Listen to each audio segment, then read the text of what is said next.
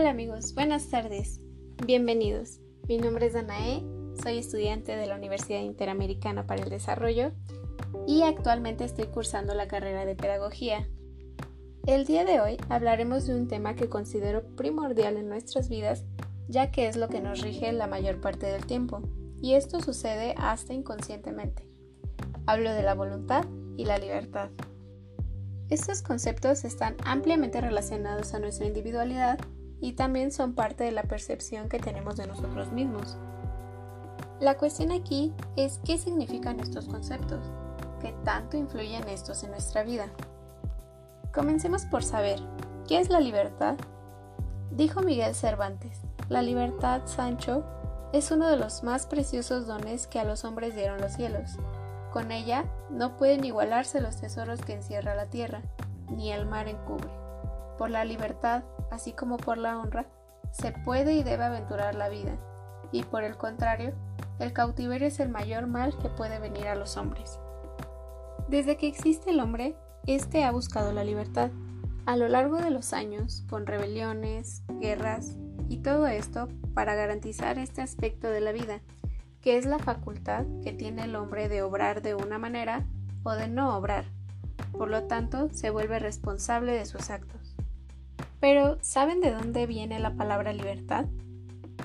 La libertad proviene del latín, del vocablo libertas, que describe una condición donde una persona no es esclava ni se encuentra sujeta moral, social o psíquicamente a nada. Pero para que una persona sea libre, debe poseer una conciencia moral, que defina entre lo que está bien y lo que está mal, y la responsabilidad para poder asumir las consecuencias de sus actos. Muchos han estudiado y hablado sobre la libertad, como Sócrates, Platón, Tomás Moro, Immanuel Kant y muchos más. Todos ellos tenían una posición diferente. Pero también, vista desde un punto religioso, se dice que el hombre está llamado a hacer el bien y solo puede llegar a él por medio de la libertad que Dios le ha dado y es por eso que Dios ha dejado al hombre en manos de su propia decisión, para que así libremente el hombre busque y se acerque a él. Un punto importante del que no hay que olvidarnos es que la libertad también tiene una dimensión social, y a partir de ella podemos conocer cuáles son las libertades que tenemos como individuos y como ciudadanos ya que esta es un derecho y se derivan otras, así como la libertad de culto, de prensa, de elección y de expresión. Entonces, en conclusión decimos que la libertad nos hace ser quienes somos, ya que por medio de ella elegimos qué pensar, qué decir y qué hacer. Esta es un tesoro. Ahora bien, ¿cómo se relacionan la voluntad y la libertad? Bueno, la voluntad es la aptitud de decidir y ordenar la conducta propia. Esto permite que el individuo sea capaz de gobernar sus actos, decidir con libertad y optar por un tipo de conducta. Los actos decididos se llevan libremente con conocimiento y voluntad.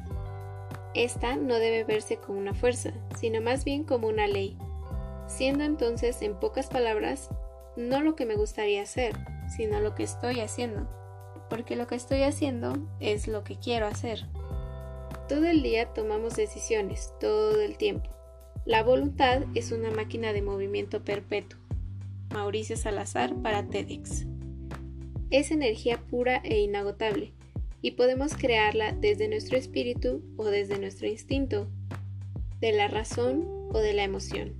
Y esta, a pesar de las adversidades, nos mantendrá siempre intentando una vez más haciendo un poco más. Y bueno amigos, esto es todo por hoy de mi parte. Espero que este tema haya sido de su agrado y que los incite a la reflexión. Hay que ser un poco más conscientes en cómo llevamos a cabo estas dos aptitudes, ya que son los pilares de nuestra vida. Me despido de todos ustedes, esperando que se encuentren bien en casa, con familia a salvo. Mi nombre es Dana y los espero para la próxima emisión. Les envío un abrazo y un beso a la distancia. Hasta la próxima.